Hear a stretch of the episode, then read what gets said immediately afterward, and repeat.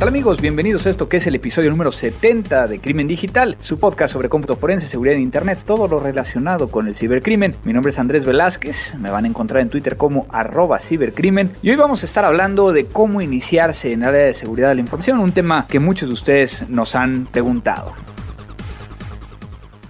Seguridad, cómputo, digital, forense, internet, hacker, phishing, investigación, robo, web. La tecnología avanza a pasos agigantados. Cada día tenemos mayor acceso a la información. Descargamos, compartimos, interactuamos y también nos ponemos en riesgo. Cuídate. Crimen digital. Con todo lo que necesitas saber sobre el combate a los delitos informáticos y el cómputo forense. Llevado de la mano de Andrés Velázquez.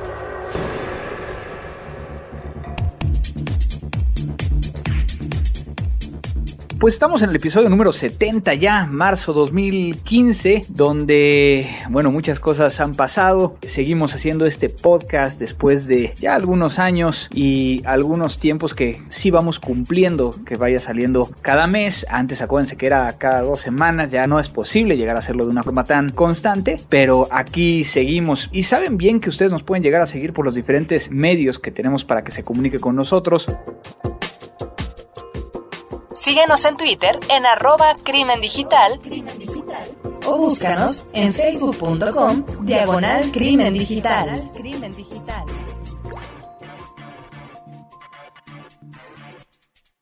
Mucha gente a la cual agradezco que nos haya enviado mensajes vía Facebook como Willoe Tamani, Linkil Sen, Beatriz Rodríguez, Emanuel Cuevas, Sam Guerrero, Marco Méndez, Vil Castañeda, Jesús Salvador, Manuel Alejandro Flores, Agustín Espinosa, Francisco Mascorro, Rafael Casas, Fede Siur, Jorge Hexgram, Adrián Pérez, Fabián Fernando Suárez, AGT Scratch, Cali Vélez, Oscar Martínez, PL Yair y Oscar Arrieta, algunos de México, otros de Chile, otros de Colombia. Muchas gracias por todos sus comentarios y todo lo que nos envían vía Facebook, que es Crimen Digital. Y también para los que nos siguen en Twitter, muchas gracias a Miguel Encita, Edna Bravo, Sinsol, Nahual Edgar, a Andrés Israe, Víctor Becerra, Antonio AG, César Erices Vergara, FJA, Andrés Eloy Lozada, Yulespo Alonso Caballero, Lisette Pérez y Dani de Lara 40. Que bueno, dentro de, Twitter, que es arroba crimen digital, muchos les gustó el, episodio número 69 sobre bitcoins de principios de este año. Por acá FJ decía ya se habían tardado, pero supongo que es por exceso de trabajo y viajes. Pues es una mezcla de ambas. Y Dani de Lara 40, que ya eh, lo comentamos, nos envió un mensaje diciendo que le gustaría que habláramos sobre estegonografía o estegomalware. Saludos a todos los que hacen posible el podcast. Entonces, sí vamos a tocar esta ganografía. He estado buscando quién nos puede llegar a ayudar. Espero que pronto tengamos a alguien. Y también para los que siguen teniendo acceso a la página web, y lo digo así porque muy pocos postean directamente en la página. Muchas gracias a los que entran a crimendigital.com. Jaime Juárez, como siempre, es de Aguascalientes, que le quedó muy claro el tema de Bitcoin. Eh, Aldo Ponce, que muchas gracias por el gran esfuerzo que realizamos. Y Giovanni González. Pues esos son los, los followers que tenemos en nuestras diferentes redes a los cuales agradecemos que nos envíen sus eh, comentarios. Es una forma de saber que nos están escuchando. Lo nuevo.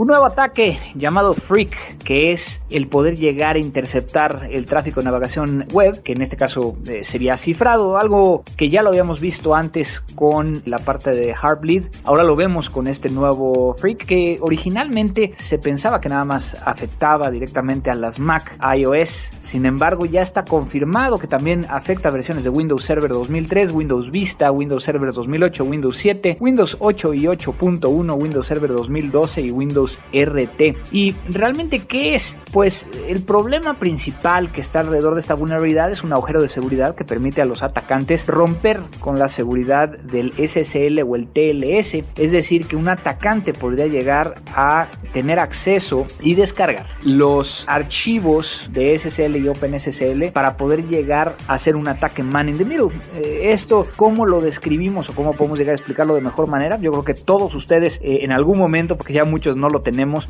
llegó alguien de nuestra telefónica a configurarnos nuestro teléfono y entonces dijo, bueno, aquí está el cable, ¿dónde quieren que le ponga usted su teléfono dentro de casa? Y nos preguntó, ¿y, dónde más quiere teléfonos? Entonces lo que hacía era de que con un pequeño cable lo conectaba al cablecito que venía, hacía una Y de tal forma que entonces podía llegar a generar el número de extensiones que uno requería y ahí cuando nosotros estábamos hablando con alguien y nuestros padres o alguien dentro de la casa contestaba uno de los teléfonos que se encontraban ahí mientras nosotros estábamos hablando, pues también podría llegar a escuchar la conversación. En este caso cobra una importancia importante porque a final de cuentas los sitios que, que, nosotros accedemos y que están cifrados pueden ir desde nuestros mails hasta a lo mejor páginas donde vamos a hacer compras seguras y alguien podría llegar a eh, intervenir e interceptar la comunicación haciendo que a lo mejor esa información que nosotros estamos enviando y recibiendo sea vista por una tercera persona. Entonces, pues si bien hay formas de poder llegar a actualizar y ya hay parches de seguridad para los diferentes sistemas operativos, muchas personas no los descargan, así es que revisen que ustedes ya hayan descargado sus actualizaciones para que no les afecte este nuevo ataque llamado Freak. Crimen digital. Para todos los que se encuentran en República Dominicana y que sé que algunos nos escuchan desde ese país, desde la isla, que he tenido la oportunidad de estar por allá un par de veces, les comento que voy a estar en mayo, 14 de mayo, por allá en el tercer Congreso Antifraude y Anticorrupción. Para aquellos que se encuentran en República Dominicana, creo que es una buena oportunidad de que nos veamos, de que platiquemos. Así es que busquen información al respecto de este evento. Lo pueden llegar a encontrar en mi página personal, andresvelazquez.com, donde también aquellos que quieran llegar a solicitar una conferencia en su universidad, en su empresa o algún tipo de conferencia que quieran llegar a organizar, lo pueden llegar a solicitar desde ahí. Entonces entran a andresvelazquez.com, Velázquez las dos con Z, sé que en algunos países es S y luego Z o al revés, en este caso las dos son con Z, y ahí podrán llegar a encontrar cuáles son las conferencias en las cuales voy a estar participando, así como también el solicitar conferencias. Y para aquellos que me han estado preguntando, sí, este año 2015 estaré de regreso en Campus Party, no puedo dar todavía muchos detalles, estamos terminando de ver qué es lo que voy a hacer, pero para aquellos que preguntaban, este año sí estaré en Campus Party México, en particular en Colombia todavía no lo sé, en otros países todavía no lo sé, se acercaron precisamente de México y ahí es donde voy a estar. Crimen digital. También hace un par de semanas se estrenó una nueva versión de CSI, de esta franquicia que habla acerca de cómo se recupera eh, las pruebas digitales y, el tema de los delitos eh, y que ha sido un tema que ha llamado mucho la atención, en particularmente en Estados Unidos, por las diferentes niveles y versiones que han en salido. Ya saben que tenemos el de Miami, tenemos el de Las Vegas, tenemos eh, el de Nueva York, por ahí van a aparecer algunos otros como es el de Nueva Orleans, pero este año, en 2015, aparece CSI Cyber y particularmente, ¿por qué hago esta referencia? Pues porque creo que tiene mucho que ver con este tema de cómputo forense, de investigaciones digitales y que muchos de ustedes podría llegar a interesarles. Algunos en cuanto salió me empezaron a buscar precisamente para poder llegar a platicar de qué tan serio es, qué tan real podría llegar a ser este tema. Y bueno, tuve la oportunidad de ver el primer capítulo de CSI Cyber justo después de su estreno. Eh, ya había habido un piloto dentro de un capítulo de la serie tradicional de CSI eh, Crime Scene Investigation de Las Vegas en el año 2014, pero hasta el 2015 es que los creadores de esta franquicia sacan esta versión que supuestamente está exclusivamente vinculada a aquellas investigaciones donde la tecnología es utilizada para cometer los delitos. Y que bueno, desde su promoción siempre pensé que sería todo un reto para los productores el que pudieran llegar a ejemplificar correctamente esta disciplina, principalmente si tomamos en consideración de que en la franquicia original pues llegaban con un teléfono, ni siquiera lo conectaban a nada y simplemente en un par de minutos aparecía toda la información contenida en el teléfono en una pantalla. Entonces, pues como se podrán llegar a imaginar, pues mis expectativas no eran muy altas. Entonces, para aquellos que no los hayan visto este primer episodio, no voy a explicar claramente qué es lo que sucede, pero sí tengo que decirles de, qué trata el capítulo. Entonces, este es un spoiler alert y habla precisamente sobre el secuestro de un bebé de una casa que tiene una webcam, que es la que está utilizando los padres para poder llegar a vigilar al, al bebé y que esta webcam es hackeada por alguien de forma remota, donde vulneran al servidor que administra o que da el servicio de estas cámaras. Y entonces quien tiene acceso, el que vulnera esta webcam, pues conoce las rutinas de la casa y lo que sucede es de que llegan a secuestrarlo y mientras lo están secuestrando están haciendo una subasta del menor por medio de internet. Eh, si bien digo, es un poquito exagerado esta, esta temática, pues sí podría llegar a existir algunas partes de ellos. Ha sucedido antes, ¿no? Webcams que son accedidas de forma remota, de tal forma que alguien podría llegar a tener acceso a ellas, ya sea porque el dueño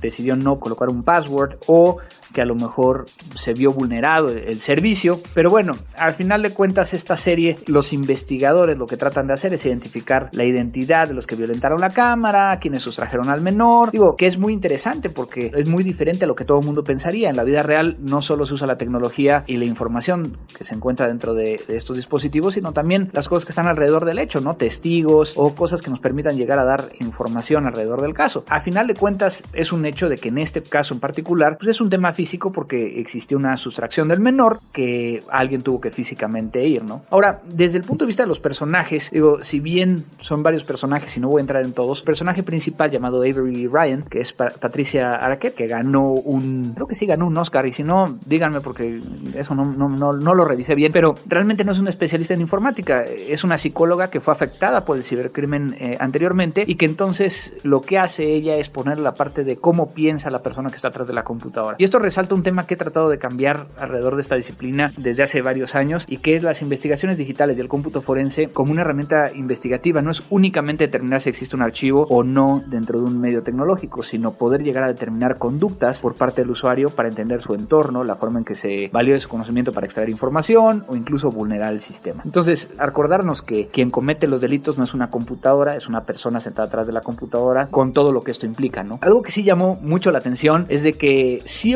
ocupó algunos elementos tecnológicos que ocupamos nosotros al día a día, como por ejemplo unas bolsas de Faraday eh, de una marca EDEC, pero también unos equipos de análisis celulares de la marca Celebrite, que es para extraer eh, la información de estos dispositivos celulares, y también los duplicadores de discos duros de tableo, que si bien aparecen en la mesa, no los usan, ¿no? Pero por lo menos ahí está, ¿no? Entonces, todo esto me lleva a decir, bueno, ¿qué tan real es? Pues es una mezcla, ¿no? Y como debe de ser, tiene que tener una trama, tiene que ser ficcional, tiene que hacer que los eh, televidentes les guste y se enganchen con la serie, pero también por el otro lado el poder llegar a aterrizar a lo mejor en temas de lenguaje, en temas de cosas que pudieran llegar a, a utilizar, pero sí, todavía vemos estas pantallas, este tema donde donde parece una parte tomada de alguna película de ficción donde tienen acceso a la información y en 3D. Digo, no les voy a dejar toda la información para que si la llegan a ver digan, ah, ya entendí a qué se refiere, pero en particular hubo un tema que sí me llamó mucho la atención, que en el momento en que llegan a la escena del crimen, uno de los investigadores y le dice al otro que es nuevo, no toques nada, trata la tecnología como si fueran muertos. Entonces, eh, el tema de cadena de custodia y de modificar la integridad de la información podría llegar a ser un tema muy interesante. A ver qué más nos pasa con la siguiente episodios. Este fue el primero, que su título es Kidnapping 2.0. Y al final de cuentas vamos a ver qué más nos ofrece esta serie. Y bueno, para los que no sabían, yo estoy trabajando como asesor técnico de una serie, espero que ya salga pronto. Para más información, síganme en el Twitter, la serie se llama Logout y va a estar saliendo tanto en internet como en canales de cable, de tal forma que entonces creo que les va a gustar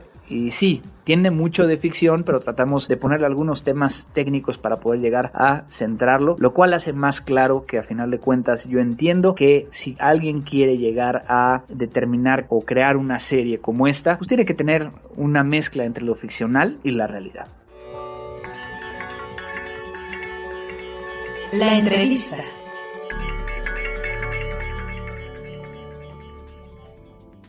¿Qué tal amigos de Crimen Digital? Estamos hoy, no voy a decir exactamente dónde estamos, pero nos estamos echando unos alcoholes después de haber tenido una plática con el invitado del día de hoy de muchos temas filosofando acerca de esta área de seguridad de la información y de las áreas que nos competen en este podcast, pero estoy muy contento porque finalmente, después de cierto tiempo y después de varias bateadas, vamos a decirlo de esa forma, tengo la oportunidad de platicar el día de hoy con Fausto, quien creo que es muy importante que platiquemos con él por diferentes cosas y el día de hoy escogimos un tema que yo creo que va a interesarles mucho, pero como ya saben, vamos a iniciar primero saludándote Fausto, muchas gracias por la oportunidad. ¿Cómo estás? Mucho gusto pues, estar aquí por primera vez y pues esperemos que este tema que vamos a tratar sea de interés para tus podescuchas.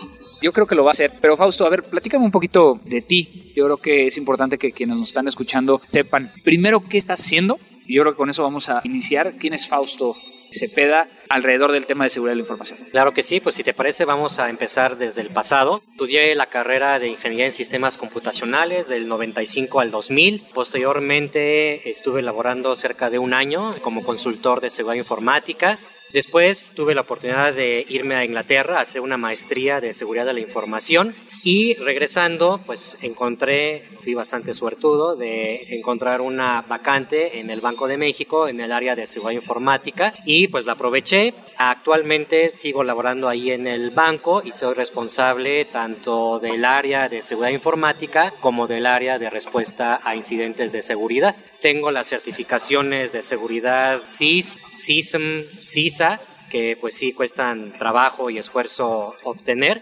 Y también he impartido clases en la maestría de seguridad de la información de la Secretaría de Marina, en la maestría de la UNITEC y también di un par de años el tópico de seguridad en el Tecnológico de Monterrey a nivel licenciatura.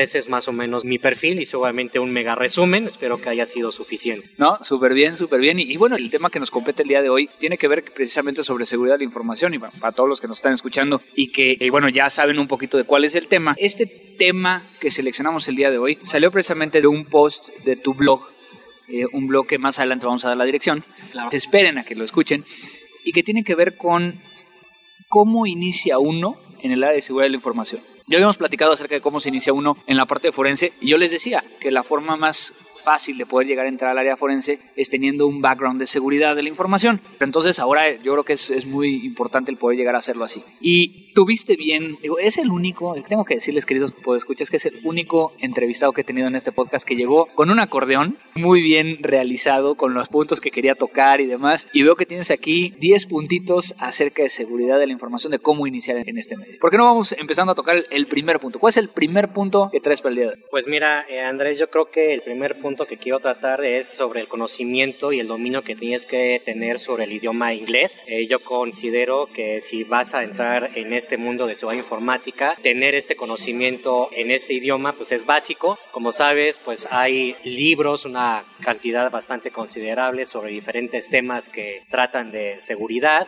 artículos, noticias, papers, artículos técnicos. Entonces definitivamente pues si no puedes entender un texto en inglés, un texto técnico, pues ahí vas a tener el primer obstáculo que debes de vencer. Entonces aquí la recomendación muy puntual es incrementa ese conocimiento en el idioma inglés en caso de que no lo tengas todavía tan desarrollado, al menos para entender y comprender un texto en inglés. Posteriormente pues ya te preocuparás de hablarlo y de entender una conversación en inglés, pero definitivamente tienes que conocer el idioma en inglés para entender un texto en este idioma. Yo creo que va más allá, porque al final de cuentas, pues sí, el leer inglés hay que, yo creo que dejarlo de una forma muy clara. Hay muy poco contenido en español o en otros idiomas alrededor de seguridad de la información y todo lo que va saliendo en tiempo real, pues tiene que ver muchas veces con el idioma inglés. ¿Por qué se da este tema de que el 99% de las cosas están en inglés? Yo pienso que, bueno, todos queremos, pues ahora sí que ser escuchados o ser leídos, ya sea que seas una agencia de noticias o que estés en algún otro foro donde quieras dar a conocer algún tema, como los papers, por ejemplo. Entonces no es tanto que no haya tanto en español, yo creo que tampoco hay tanto en idioma alemán o en francés, precisamente porque estas personas que hablan español, que hablan alemán, que hablan francés, pues quieren ser escuchados y quieren llegar a la mayor audiencia posible y por eso, en mi opinión, seleccionan este idioma que es, digamos, universal y que tanto un chino como un francés, como un mexicano, como un colombiano, pues tiene posibilidades de entender. Creo que es ese es el tema, ¿no? De llegar a la mayor audiencia posible. Yo sí quisiera cuestionar esa parte. Nada más es el tema de entenderlo, porque a final de cuentas, digo, creo que muchas veces yo vería como que mucha gente no cuestiona y entonces, pues sí, lo lee, pero sería mucho mejor que pudiera llegar a incluso a preguntar, ¿no? A aquellos que están sacando algo en un Twitter o en un foro o en un mail y que pudiera llegar a decir, oye, pues sí, entiendo lo que me estás diciendo, pero tengo estas otras dudas. ¿No sería también el poder llegar, a lo mejor una conversacional, pero sí a poder llegar a leer y escribir. Ah, definitivamente, y eso es muy importante, digamos que yo lo veo como una primera etapa que entiendas un texto en inglés. Definitivamente tienes razón en el sentido de que pues ya para interactuar con una persona o emitir alguna opinión, por ejemplo, ¿no? Que estoy leyendo un artículo en internet en este idioma, pues si quiero dar una opinión, pues voy a tener que saber cómo expresarme en este idioma, ¿no? Pero bueno, yo al menos lo vería una segunda etapa y pues si no dominas la primera, pues te va a costar obviamente mucho más la segunda o la tercera que ya es a nivel conversación, ¿no? En una llamada telefónica con un cuate de Estados Unidos o de otro país que hable inglés, pues obviamente vas a tener que interactuar con esta persona en inglés y pues eh, tienes que entender lo que está diciendo, ¿no? Y tú también para responderle pues vas a tener que tener una pronunciación, digamos, al menos satisfactoria para que el otro cuate que está enfrente pues al menos te entienda lo que quieres decir, aunque no lo hables muy bien, pero que te des a entender, ¿no? Ahora, regresando entonces, vamos a dejar el mínimo deseable. Híjole, a veces me cuesta tanto trabajo el definir el mínimo deseable porque veo tantos currículums de gente que quiere llegar a trabajar en Mática que dice nivel de inglés 80%, nivel de inglés 70% o el poder llegar a entenderlo más no hablarlo. Híjole, ¿cómo medirlo? Yo pienso que eso está bastante difícil medirlo a través de un currículum. Tú como persona que debes, digamos, hacer una autoevaluación de cuánto inglés es suficiente, pues yo pienso que te puedes meter a algunos sitios en internet, por ejemplo, uno que me llama la atención que se llama Ars Técnica, que publica varios artículos con bastante profundidad en el tema de su informática. Yo creo que si puedes leer esos temas de esos artículos que no son tan complejos en, en cuestión del inglés, yo pienso que eso ya podrías tú mismo decir que ya tienes un buen nivel. Como evaluador, yo creo que ahí sí está más difícil poder eh, llevarlo a, cabo de una manera práctica, pues tal vez eh, una solución sería ponerle una serie de textos a posibles candidatos y hacerle unas preguntas sobre el texto. Yo creo que no hay mejor manera de lograrlo. Eh, que una manera práctica, ya con un texto que tú quieras que entienda, inclusive, ¿no? Ya en Mática, pues tal vez tengas algún interés de que entiendan algún tema ya técnico, pues les pones tal cual, ¿no? Un tema técnico, un artículo y unas preguntas, un quiz, ¿no? Al final, y pues eso te dará una noción del nivel de inglés que realmente está manejando y no del que dice su currículum, ¿no? Ok, me queda muy claro, ¿no? Y, siempre hemos dicho que el inglés es importante y de hecho algunas personas que escuchan este podcast y de hecho se han acercado conmigo en algunas de las conferencias y demás, entienden que la necesidad alrededor del inglés es un tema básico. ¿Cuál es el segundo punto que tenemos alrededor de esto? Mira, el segundo punto es eh, la lectura. La lectura de libros es un hábito que no muchos tenemos, pero yo pienso que si quieres adentrarte en estos temas de seguridad informática, sí debes de formarte un hábito, tener un objetivo inclusive anual de leer alguna cantidad que tú creas conveniente, ¿no? De cuestión de lectura de libros. ¿Cuánto lees tú? Yo leo alrededor de dos o tres libros eh, del tema de seguridad informática al año. Al menos ese es mi objetivo. A veces leo dos, a veces logro leer tres, pero pues siempre creo que debemos de tener ese objetivo de anualmente leer cierta cantidad. Entonces, escoge algún tema que a ti te interese sobre respecto a ciudad informática y pues simplemente, bueno, ponte a leer. Por ejemplo, uno de los primeros textos que yo te recomendaría para empezar a formar tu camino en ciudad informática es un libro que me gusta mucho de Bruce Schneier que se llama Secrets and Lies. Yo lo considero al menos introductorio, realmente no es técnico, pero te da un panorama bastante amplio de lo que es este tema de ciudad informática. Ya si quieres adentrarte en algunos otros temas, está este libro que se llama Hacking Exposed, que tiene una diversidad de temas en ciudad informática, ya un poco más especializados, pero pues también te puede dar una idea de qué tan vulnerables son los sistemas, cómo puedes llegar a atacarlos y sobre todo, lo más importante, cómo puedes llegar a defenderte, ¿no? Pero bueno, creo que en general Bruce Schneier también tiene otro libro que se llama Beyond Fear, que también lo recomiendo, de Cuckoo's Egg, del señor Stoll, que también creo yo no es tan técnico y te puede empezar a adentrar en este tema de seguridad informática. Esos son obviamente los libros iniciales, por así decirlo, y ya después tú mismo, pues ya a través de recomendaciones o algunos tips, pues ya puedes ir escogiendo otros temas de seguridad informática y hay muchos libros de los cuales puedes escoger. ¿Cuál fue el primero que tú leíste? Precisamente el de Secrets and Lies y Cliff Stoll. Cuando yo estaba ya en la maestría en Inglaterra, fue de los primeros que, que leí no porque me los dejaran, sino por recomendaciones de otros colegas que también estaban estudiando la maestría. Entonces lo compré en Amazon y pues me puse a leerlos, ¿no? Qué chistoso y cómo es la vida, ¿no? Eh, fue el libro que a mí me cambió la vida, que me recomendó mi primer profesor de cómputo forense. Y el Secret and Lies, yo lo tengo firmado, autografiado por Bruce en una de las conferencias donde acudí. Y el primer libro que yo compré y leí de seguridad informática es Hacking Exposed. Y te estoy hablando de 1999, la primera edición, una cosa así que debo de tener ahí todavía. Digo, ya deben estar en unas ediciones mucho más avanzadas, pero yo creo que es un buen tema. Ahora, ¿por qué leer libros? Y, y lo estás poniendo como un segundo punto y no leer contenido en Internet. Bueno, ahí precisamente tocas mi tercer punto que voy a tratar exactamente en este momento. Pero ¿cuál es el más importante? Yo creo que es un, yo creo que los dos no sabría decirlo. La parte del, de, bueno, lo primero que quiero decir es que en Internet puedes encontrar todo tipo de información, videos, artículos, papers, inclusive iría más allá y de forma gratuita, que es una gran ventaja que no tienes que comprar un material, simplemente está ahí disponible. Ahí creo que la dificultad es de entre toda la gama de información que existe en internet de seguridad informática, escoger cuál es la que te es de utilidad, cuál es la relevante y cuál es la verídica, por así decirlo, la confiable.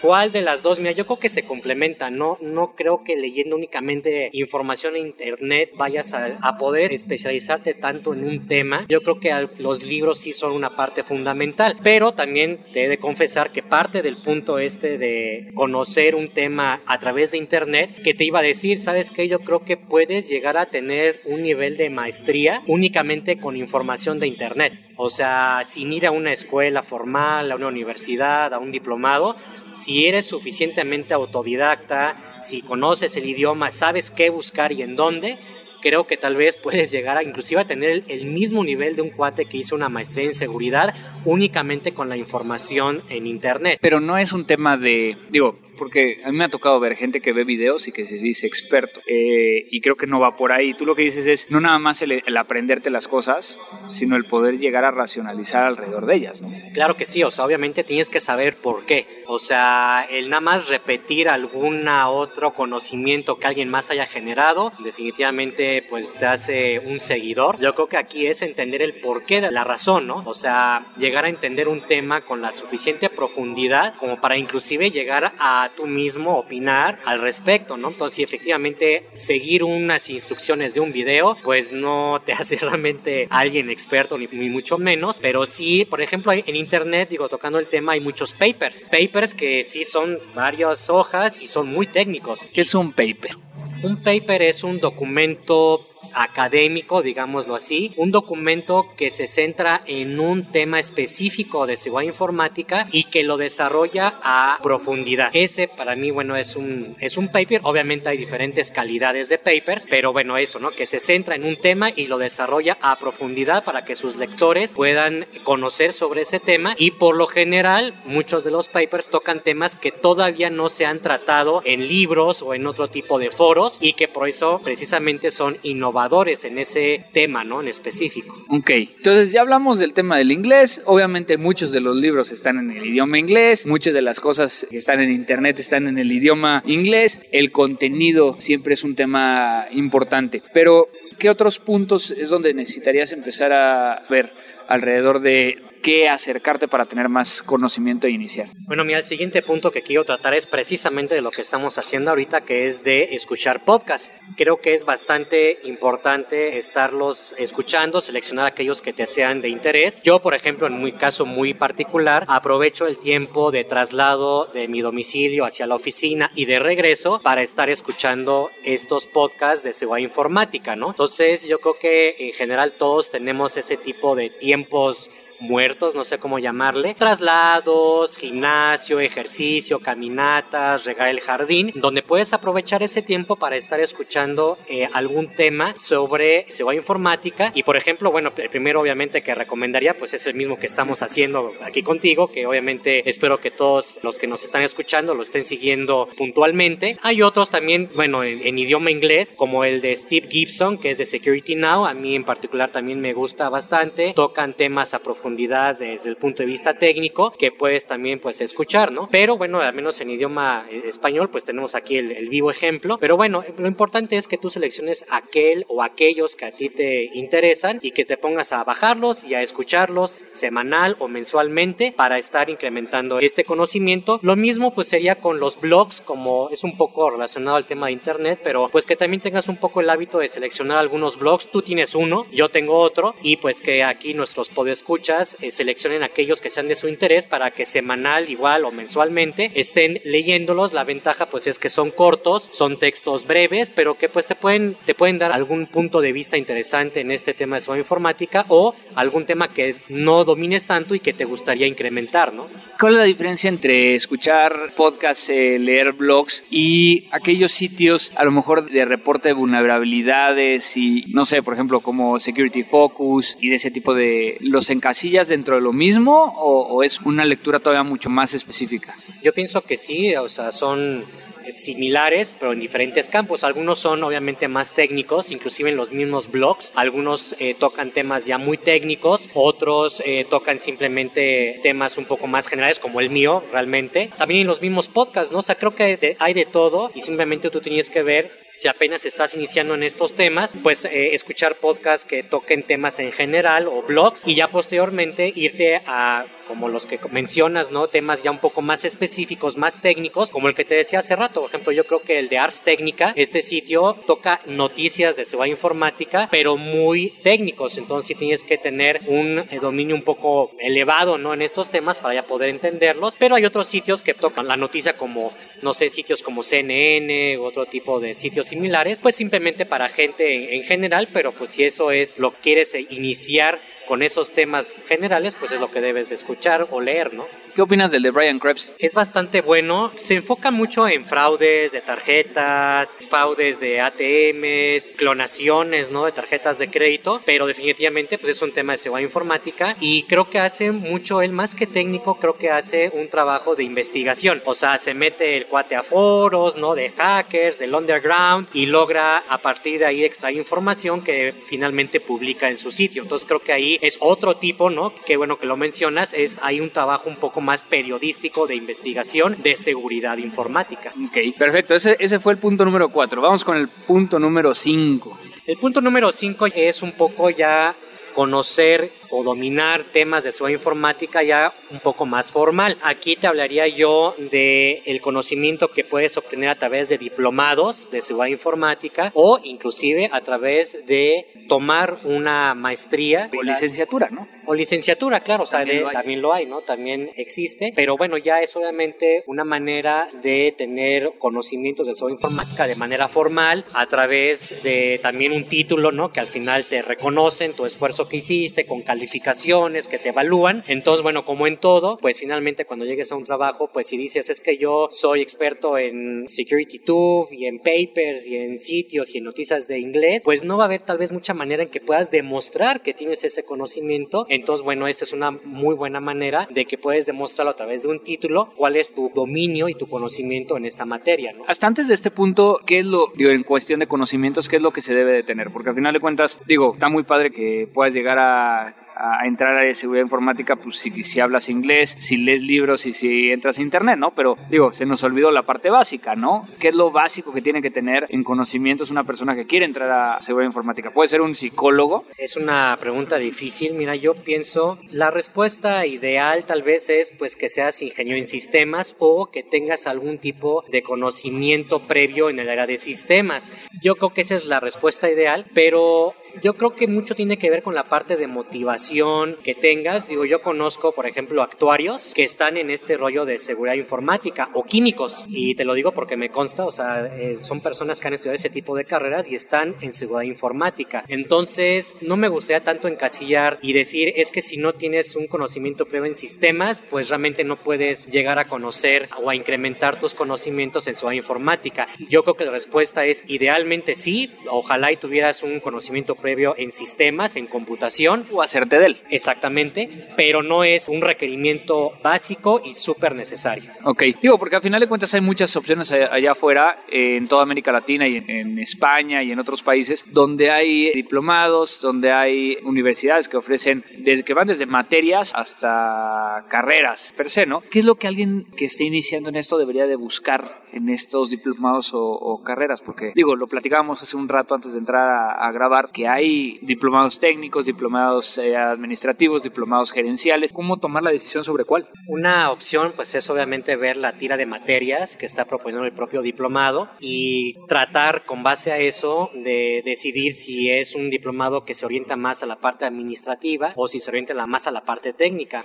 Otro es tratar... ¿Pero tú cuál recomiendas para los principiantes? Para los principiantes yo creo que un poco más administrativo. Siento que este tipo de diplomados te van a un poco a introducir en, algunos temas y no, digamos, van a ser tan agresivos, por así decirlo, que ya empiecen con cuestiones muy técnicas que tal vez te pierdas, ¿no? En las prácticas o en la impartición de, estos, de estas materias y que sientas que no es para ti. Entonces yo em, empezaría pues con este otro tipo de, de, diplomados y si ves que es algo para ti, que le entendiste, que te llama la atención, que te motiva a aprender más, pues entonces ya ahora irte a, cuestiones un poco ya más técnicas. Insisto, eso depende de mucho del perfil. Igual hay podescuchas que seguramente ya son muy técnicos y ya dominan toda esa parte y definitivamente hasta les aburriría irse a otro tipo de diplomados. Digo, ahí es obviamente dependiendo un poco del perfil, pero en general creo que esa sería la respuesta. También suena un poco difícil, pero interactuar a través de redes sociales, correos, con eh, los profesores que están impartiendo, pues digo, tú mismo eres un ejemplo vivo de que impartes unas materias en un diplomado y que pues no creo que podrías negarte a responder alguna pregunta por Twitter o por otra red social respecto al enfoque que de los diplomados que tú das, ¿no? Entonces esa sería otra manera o bueno, si tienes oportunidad pues de interactuar con alguien que esté tomando ese diplomado o que lo haya tomado, pues sería mucho mejor, ¿no? Tal vez un poco más difícil esa parte, pero creo que esas serían algunos tips que podríamos dar a los podescuchas. No, a lo mejor es ir, ir a la universidad o al lugar donde están dando el diplomado y decir, oye, estás en este momento teniendo una generación a la cual pueda llegar a ir a una clase nada más como para entender o para platicar con alguien, ¿no? O sea, puede llegar a ser un tema interesante. ¿Cuál es el punto número 6? Bueno, aquí vamos a hablar de certificaciones de seguridad informática. Yo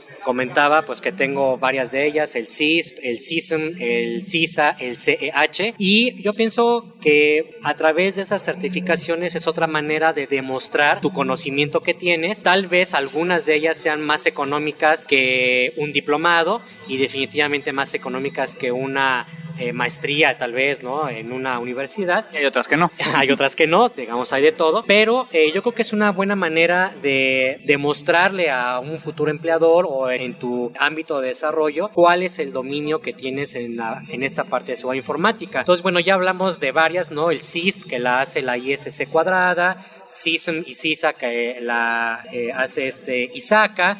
Y bueno, ahí es cuestión de que tú veas cuáles, cuáles son las que te convienen. Por ejemplo, hay unas muy técnicas como las que eh, desarrolla o publica Offensive Security. Todas esas certificaciones son 100% técnicas. Entonces, por eso ahí tú tienes que decidir si ya quieres algo muy técnico, yo te recomendaría una de esas certificaciones de Offensive Security que tiene varios temas que tú puedes seleccionar. Y ya si quieres, digamos, seguridad informática, pues poco general, de varios temas, no tan técnico realmente. Por ejemplo, está la CISP de la ISC cuadrada que yo hice y que pues es agarrar un libro o ir a un curso y tomar la certificación para obtenerla, ¿no? Sí, que aquí, aquí también digo, será debate de otro, de otro podcast qué tanto son válidas las certificaciones en América Latina y si realmente te dan un, diferenciador, no solo en conocimiento, sino en, un tema a lo mejor de dinero, cuando estás eh, empleando y cosas así. Y también el, hecho de recordar que una certificación lo que te da es el mínimo de conocimientos o un estándar de conocimientos a nivel internacional con toda la comunidad, ¿no? Claro, y eh, ya que lo mencionas, pues hay todo un tema, digo, hay personas reconocidas en este mundo de su informática que están en contra de las certificaciones y que han publicado,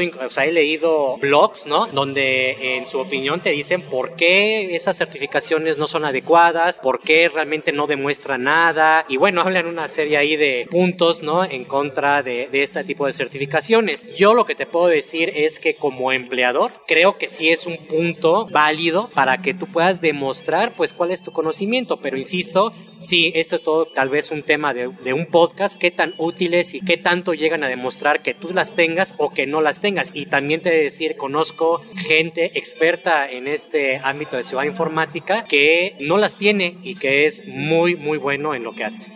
Digamos que esos eran los puntos como importantes de inicio y de cómo ir entrando, ¿no? Pero ya una vez que ya estás adentro, vienen los otros, eh, los otros puntos 7, 8, 9 y 10, que es cómo empezarte a involucrar en el área. Digo, porque yo creo que es muy importante el mantenerte comunicado y que la gente te empiece a ver que estás dedicado a esto. Y esos son tus siguientes puntos, ¿no? Exactamente. Es como tú ya, creo que aquí la idea central es, en lugar de ser lector de contenido como tú, primero te vuelves generador de contenido. O sea, aquí la recomendación es, abre tu propio blog, no cuesta nada. Escribe tus propios papers de seguridad informática. Que es el punto número 7. Que es el punto número 7. Es la parte de papers y blogs, ¿no? Que hay que estar publicando. El siguiente punto, eh, que es el punto número 8, es redes sociales. Actualmente, a diferencia de mi caso y creo que el tuyo de hace 15, 18 años, que no teníamos esta facilidad. Yo soy, yo soy más joven, ¿eh? Yo soy más joven. Ok, perdón.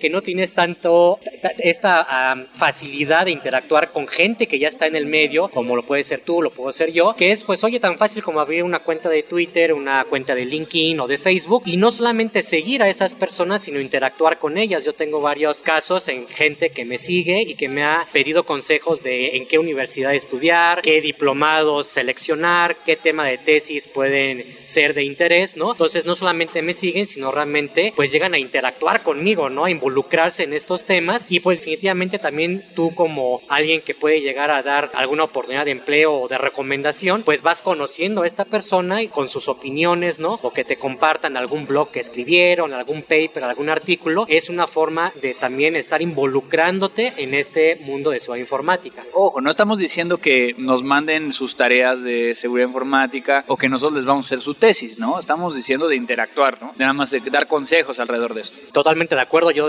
pues te, te confieso, no tengo ya el tiempo para estar haciendo algo más, pero consejos, tips, recomendaciones, inclusive de este mismo podcast que estamos haciendo ahorita sobre libros o algo por el estilo, por supuesto, o sea, puedo hacer recomendaciones puntuales y como bien dices, pues no vamos a hacer una tesis ni todo un paper, pero sí dar este tipo de sugerencias y tips, ¿no? Después el 9, que me llama mucho la atención. El 9 pues habla de estar al pendiente de las conferencias en tu país o fuera de tu país para estar asistiendo. El objetivo son dos. Primero, pues obviamente estar enterándote de los temas que van a estar exponiendo en esa conferencia y también sobre todo estar interactuando con personas que también tienen ese mismo interés, ¿no? Entonces ahí el objetivo no es solamente ir a la conferencia y sentarte y escuchar e irte, sino llevar tal vez tus tarjetas de presentación, hacerle plática al de al lado, oye, pues tú cómo haces esto, tú cómo haces lo otro, tú en qué estás, en dónde trabajas, te doy mi tarjeta de presentación y estar haciendo esto que le conocemos networking para pues estar también dándote a conocer y también conocer qué es lo que hacen otra gente y otras ideas que te pueden a ti ayudar, ¿no? Entonces definitivamente pues yo creo que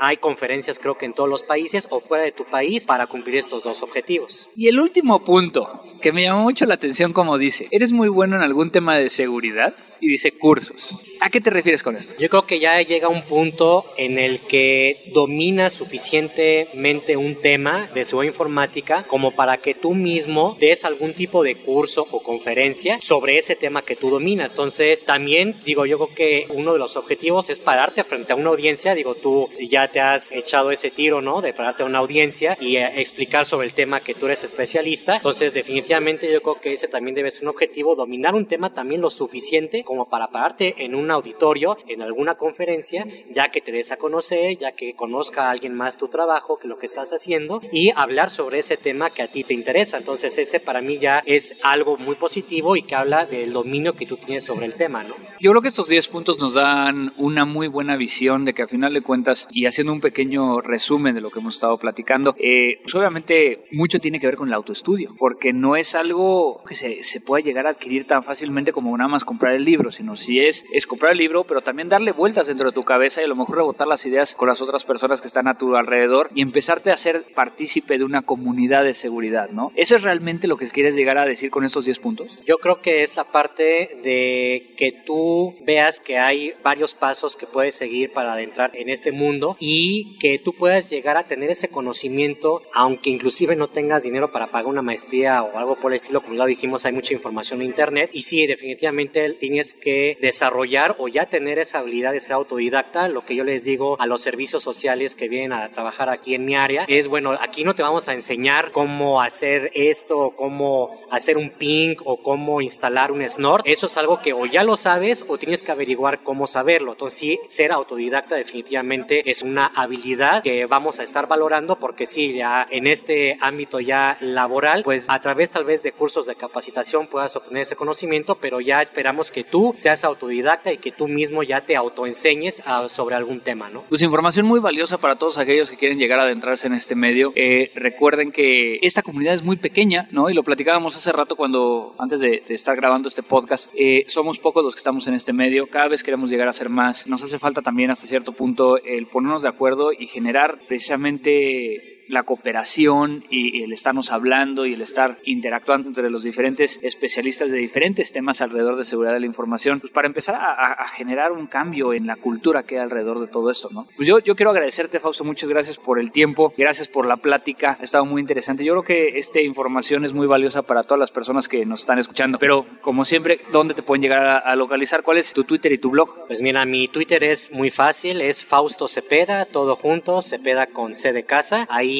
eh, publico, creo yo, artículos y opiniones de interés prácticamente todos los días de seguridad informática. ¿A veces algunas sarcásticas? Algunas sarcásticas, definitivamente, para que no sea tan formal y tan aburrido. Entonces ahí me podrán encontrar y seguir si es que lo, así lo desean. Y también, como mencionamos, pues tengo un blog que se llama Seguridad Descifrada y a través de él, pues bueno, ya no publico tanto como antaño, pero al menos una vez al mes, pues sí publico información de interés que pueden estar leyendo tus podescuchas. Y también estés escribiendo en otros medios y demás, que también lo pones en tu Twitter, ¿cierto? Exactamente, ahí, en, ahí estaré actualmente diciéndoles todas las ligas, ¿no? Para que también puedan leer el artículo y pues si les es de interés, pues que me hagan un retweet. Me parece perfecto, pues entonces es así como terminamos esta entrevista con Fausto. Muchas gracias por tu tiempo, Fausto, y pues salud. Salud. Porque entonces aquí vamos a quedarnos un ratito platicando en lo que ustedes se van con el resto de este episodio. Cibercrimen recomienda. En las recomendaciones del día de hoy traigo una página que particularmente me la encontré. No he hecho las pruebas completas, pero sí ya empecé a verlo y me llamó mucho la atención que tiene información que particularmente a nosotros nos puede llegar a servir mucho cuando estamos haciendo una investigación para poder llegar a mostrar resultados claramente en una línea de tiempo. Esta página se llama Timeline Maker, timelinemaker.com, donde entonces uno puede llegar a utilizar un software para crear una línea de tiempo, ponerlo en diferentes formatos y poder llegar a explicar lo que está sucediendo. Una cuestión muy útil cuando uno necesita llegar a explicar eh, durante un periodo de tiempo qué fue lo que sucedió técnicamente. Descarga todos nuestros episodios en www.crimendigital.com o suscríbete vía iTunes. Pues terminamos otro episodio más de Crimen Digital. Recuerden todas las redes sociales que tenemos para que se comuniquen con nosotros si les gustó, si no les gustó, si hay un tema en particular que quieran llegar a, ver. Para todos aquellos que habían pedido, oye, ¿cómo me inicio en seguridad de la información? ¿Qué tanto hay que conocer? ¿Qué lo que tengo que, saber o estudiar? ¿Qué idioma? ¿Cómo irme acercando? ¿Cómo irme empapando de este medio? Creo que este podcast les va a servir mucho. Recuerden que tenemos en la página de crimendigital.com un botón que dice donaciones para aquellos que quieren eh, agradecernos de alguna forma forma como estamos haciendo este podcast. Este dinero va normalmente para el tema del hosting, para el tema de la edición, diferentes temas que podemos llegar a, requerir. Muchas gracias a Abel Cobos y a Francisco Reyes por la edición de este podcast. Creo que ya todo se lo está echando Paco, pero Abel también nos está ayudando. Y bueno, gracias a todos ustedes que nos escuchan mes a mes en este podcast que está dedicado para todos ustedes. No me queda más que decir que esto fue Crimen Digital. La tecnología avanza más y más cada día. Pero ahora ya estás preparado. La mejor información sobre cómputo forense y seguridad informática solo aquí, en www.crimendigital.com. Te esperamos en nuestra siguiente emisión.